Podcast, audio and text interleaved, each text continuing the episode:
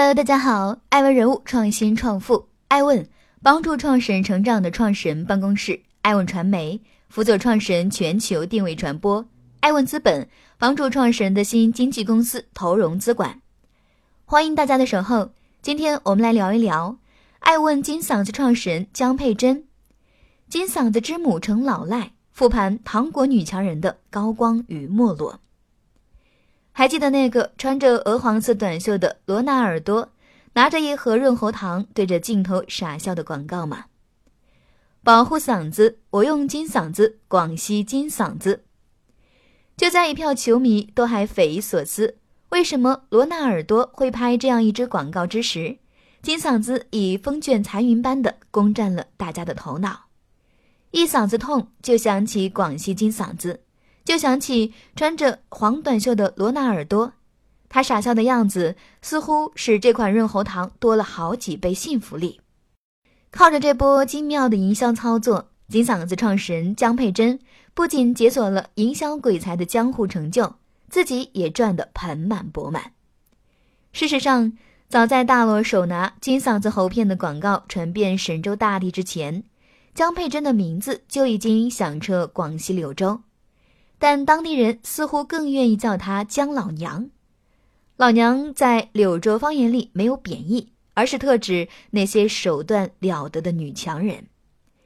金嗓子和江佩珍曾是一代传奇。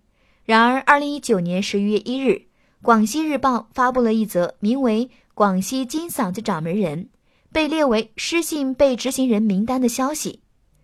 据报道称。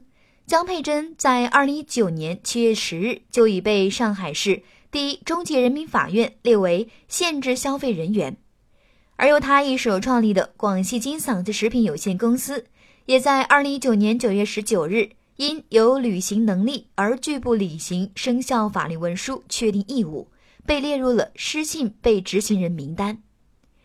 一时激起千层浪，至此人们才意识到，原来昔日的糖果女强人。早已经闷着声悄悄当了仅四个月的老赖。欢迎继续聆听《守候爱问人物》，爱问人物创新创富，糖果女强人。在没被指责为老赖之前，江佩珍曾经是大家心目中的全国三八红旗手、医药系统劳动模范、全国优秀星火企业家。有人先后以“中国女人”“柳州女人”。加上他的名字，出版了两本书。即使身边的人一个接一个选择退休养老、休闲过日子，他也仍然坚持奔波在世界各地，凡事都尽可能亲力亲为。公司每年的经销商大会，他本人都必然出席。即使已经是七十三岁的高龄，他仍然能身穿布料金贵、做工精致的小西装，头顶烫着相当整齐的小卷花。笑着看向前方，相信他和他的企业明天会更好，因为只有江佩珍自己才知道，他的自信并非空穴来风，并且清晰的记得这一路自己是如何走过来的。一九五九年九月，母亲早逝的江佩珍只有十三岁，她也想跟身边的小伙伴们一起返回校园，迎接新学期的到来，可她没有钱。那是个冷得很早的秋天，江佩珍小小年纪就进入到柳州市糖果二厂当学徒，正式开始了她的包糖工生涯，成为了一名制糖少女。当时企业里都是吃大锅饭，工资是定岗定薪，只要完成规定的任务，做多做少没有区别。但这个十三岁小女孩谦虚的品格和过于勤奋认真的态度，出乎所有人的意料。不仅很快就掌握一手熟练的技术，并且每个月都能超额完成任务。江佩珍很快就赢得了厂领导与工人师傅的一致好评，被评为生产标兵。组长、青年班长、车间主任、工会、女工委员，一步一个脚印，十八岁的江佩珍就当上了副厂长。但她并没有骄傲自满于所取得的这些小成绩。对待工作反而更为勤勉负责，并且当了厂领导的江佩珍愈发感受到，没有一定的科学文化知识是当不好领导的。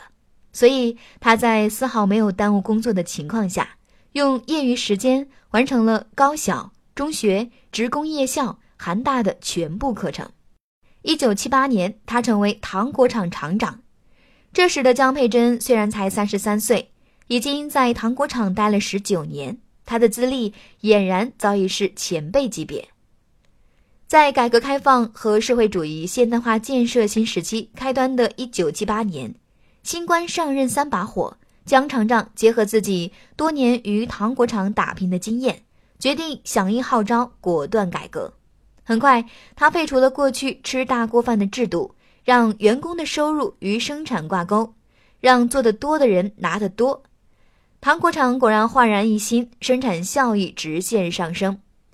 除了这一分配制度的改革，江佩珍还打破了过去的供销体系，改成自建产品网络，在川西、湘鄂等地自产自销糖果。此外，他还积极请愿，跑到国外去考察先进技术，法国。德国、意大利等那些个满是早出晚归者的街头，都有江佩珍一行人的身影。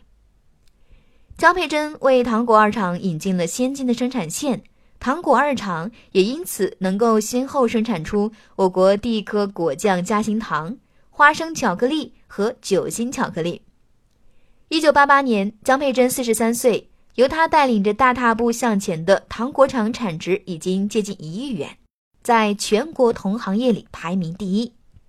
作为行业里第一个吃螃蟹的人，江佩珍尝到了其中无与伦比的美味。然而，树大招风，江佩珍的成功引来了无数效仿者。柳州糖果二厂很快在市场上见到了五花八门的山寨货。一九九三年，面对前来视察的领导，江佩珍在座谈会上见缝插针的诉苦：“假货太多，可真委屈。”没想到领导一语点醒梦中人，巧克力的生产没有专利权吧？高科技产品是不是就难模仿了？于是江佩珍带着四个助手和七万块钱，匆匆赶往上海，找到了华东师范大学的王耀发等十名老教授。这位来自柳州的女厂长自称，他们千里迢迢而来，是诚心讨教开发高科技产品问题。而此时，王耀发的手边刚巧有一个自己十分钟爱的配方，运用生物工程技术治疗慢性咽炎。论 battle 能力，老教授与营销鬼才自然不是一个量级。被创业精神感动的王教授，最终同意无偿捐赠配方，并签下协议，后人永不索取知识产权收益。张佩珍带着上海取得的成果回到柳州，立即着手准备。用这个配方改造糖果二厂的润喉糖，并给这一产品取名为“金嗓子喉宝”。上新项目没有资金，江佩珍带头掏空家底，又东拼西凑借了一万五千八百元。这一精神鼓舞了全厂职工，不到一个月，全厂上下共集资七百八十万元，保证了金嗓子喉宝等项目的上马。一九九三年年底，金嗓子喉宝试产；一九九四年底。广西金嗓子制药厂成立，金嗓子喉宝走俏市场，第一年盈利六千万元。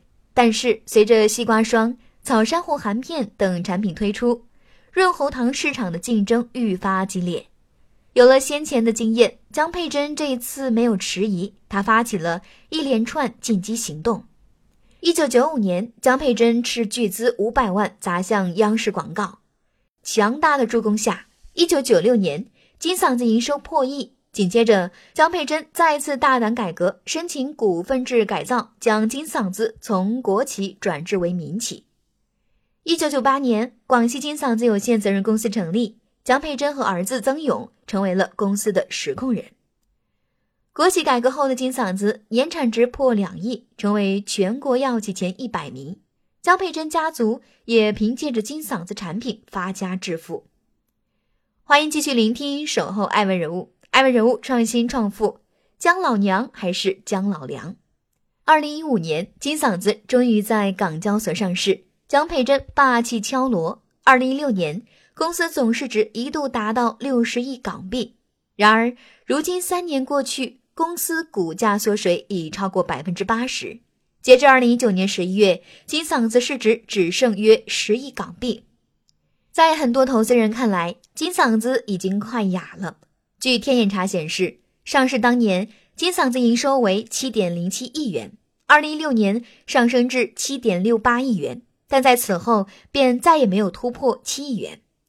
有分析师在接受媒体采访时表示，金嗓子集团现在面临的问题，首先是主业遇到天花板，第二个就是新品的增长乏力。从历年财报上看，金嗓子集团超过百分之九十的收入都来自于金嗓子喉宝，而这款拳头产品本身也与江佩珍的老赖经历密不可分。一切还得从十多年前那个穿着鹅黄色短袖的大罗。拿着一盒润喉糖，对着镜头傻笑的广告说起。二零零二年，中国国家队第一次亮相世界杯，从此掀起了几年的足球运动热潮。那一届世界杯上，巴西队夺得冠军，罗纳尔多进了八个球，风头正盛。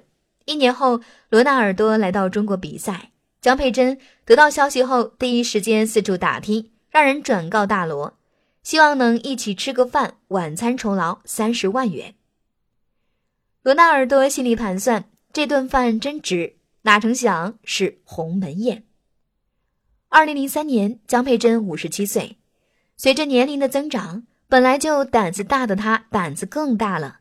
在那场饭局上，罗纳尔多就被江老娘套上金嗓子的黄短袖，并要求手拿金嗓子喉片拍照。从此以后，他就当了四年免费的金嗓子代言人。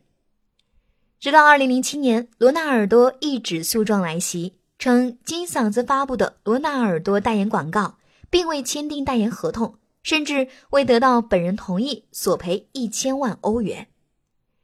从医药保健品出圈，跃升为妇孺皆知的广西特产，这波空手套白狼的操作纵然精彩，但江佩珍的所作所为并不正大光明，从始至终，罗纳尔多毫不知情。一时间，江佩珍与金嗓子被指用三十万美金骗罗纳尔多做广告喊妈妈。然而，跨国官司不好打，加上金嗓子方面强烈的一味否认罗纳尔多的做法，实属天助姜老娘。二零零七年八月，金嗓子宣布另一名球星卡卡正式出任公司未来形象代言人，其与罗纳尔多的这场代言罗生门也就这么不了了之。可能是一九九五年五百万的央视广告曾给江佩珍带来过巨大的甜头，又或者是连蒙带骗罗纳尔多给他带来太多利益。金嗓子在营销上一向都花费不菲，尤其是上市以后。根据年报，二零一五年至二零一八年，公司营收分别为七点零七亿元、七点六八亿元、六点二四亿元和六点九四亿元。净利润分别为一点五亿元、一亿元、零点六亿元和一亿元。与此同时，公司包括广告、宣传、市场推广等在内的销售开支，则为二点五五亿元、三点一九亿元、三点零五亿元和二点九亿元。二零一六年，金嗓子通过广告代理商星空华文，在综艺节目《盖世英雄蒙面唱将猜猜猜》中。投放草本植物饮料品牌广告，总费用八千万元。不过，双方在这份合同中约定了收视率的问题，如果没有达到约定的收视率，则可以少给。金嗓子首付给了星空华文一千三百万，可广告播出后，金嗓子的销量并没有明显上涨，反而愈来愈凉。于是，江佩珍拒绝支付后续的尾款。然而，星空华文却坚持蒙面唱将猜猜猜收视率是超预期的，因此广告费四千万不能少。盖世英雄收视率低于预期，可以考虑折价收钱，减去首付款项一千三百万，后续金嗓子还要给星空华文五千一百九十四万元。江佩珍假装没听见、没看见，金嗓子决定不为此买单。星空华文只得向法院请求冻结金嗓子子公司财产，但是经查才发现，金嗓子子公司账单上只有一百多万元，根本不够还。而江佩珍仍然处于一种不见踪影、拒绝还款的状态，销量愈发惨淡，股价愈发下跌。纵观金嗓子的兴衰史，不得不说，一个企业的成长与毁灭与企业家必然是息息相关的。最初的江佩珍善于接受先进的新鲜事物，做事当机立断，办企业有原则有诚心。然而，最近的金嗓子一味的墨守成规，鲜少突破创新，且尝试过的转型产品也均无疾而终。领头人姜老娘有着不可推卸的责任，当勇敢果断变成鲁莽无礼。当原则被打破，诚心消逝殆尽，傲慢与膨胀将会把企业葬送在资本这场无情的交响乐之中。